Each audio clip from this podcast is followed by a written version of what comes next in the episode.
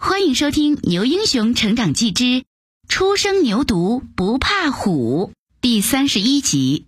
秋雨绵绵，一大早，我们向老牛告了别，离开了村子。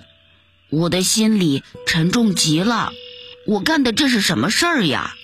咋咋呼呼带着兄妹几个去牛城堡，风尘仆仆走了这么多天，居然走错路了。要不是遇上老牛，我们还得继续错下去。负责带着地图，却把地图弄丢了，连一条正确的道路都没有选出。平时标榜的聪明都哪里去了？我好想扇自己几个耳光。我扭头看了看妞妞、妞妞和扭扭，他们都默不作声地走着，好像什么事儿也没有发生过似的。我把抬起的手又放了下去，想对大家做些解释，刚一开口就被妞妞堵了回去。什么都不用说，我们都是第一次出远门，出门在外最重要的是团结。接下来的路我们要走好。妞妞也说：“是呀，反正咱们沿途也玩了看了，景色还很棒呢。”我没有再说什么，只在心里默默的感谢妞妞和妞妞的宽容。我们按照老牛说的路线，顺着山路向东走。当又走过了一座山时，天淅淅沥沥下起雨来。虽然雨不大，落在身上也凉丝丝的。雨天路滑，我们就找了个避雨的地方停了下来。谁知那雨下个没完，而且还越下越大，淅淅沥沥变作哗哗啦啦。妞妞说：“看来今天走不成了。”扭扭也跟着嚷起来：“嗯，走不成，吃什么呀？我都饿了。”我对扭扭说：“饿了你吃呀，不是还有吃的吗？”妞妞接过话说：“就剩几包方便面了，咱们得省着点儿。”我想了想说：“下这么大的雨，草都湿淋淋的，即使我们现在能找到一片草地，又怎么去吃呀？”妞妞把方便面拿出来，大家都吃一包吧，不补充点体力，雨停后还怎么赶路呢？于是大家各自拿了一包吃了起来。我看着妞妞和扭扭狼吞虎咽的样子，默默地把我的那包留下，以备不时之需。傍晚时分，雨渐渐小了，我对大家说：“走吧，循着有草的地方停下来吃些东西。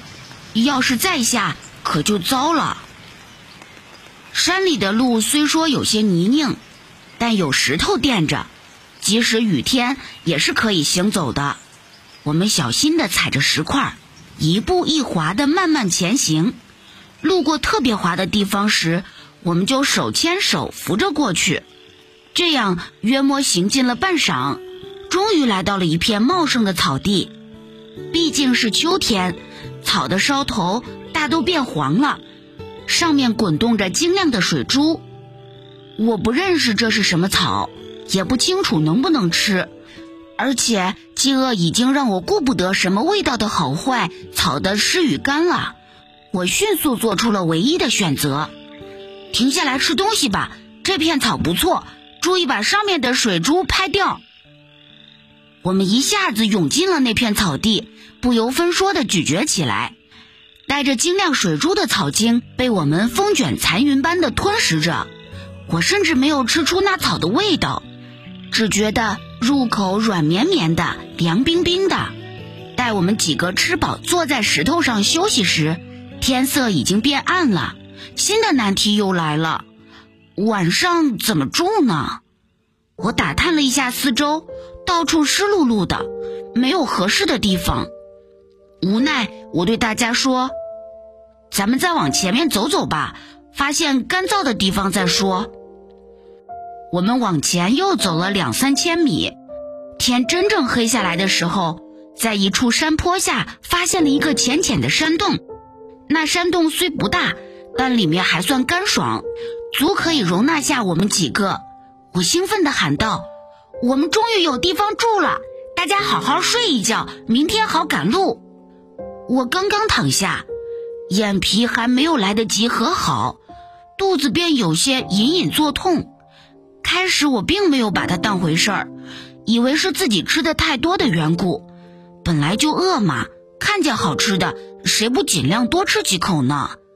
于是我认真仔细地反刍了一阵，心想这样会好一些。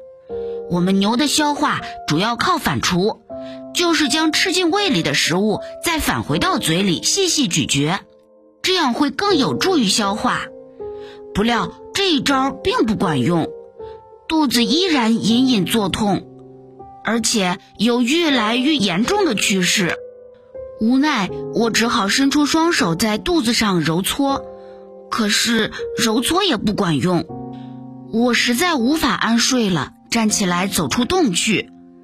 野外的夜格外黑，雨后的天空时而露出几颗星星，转眼间又被乌云遮挡住了。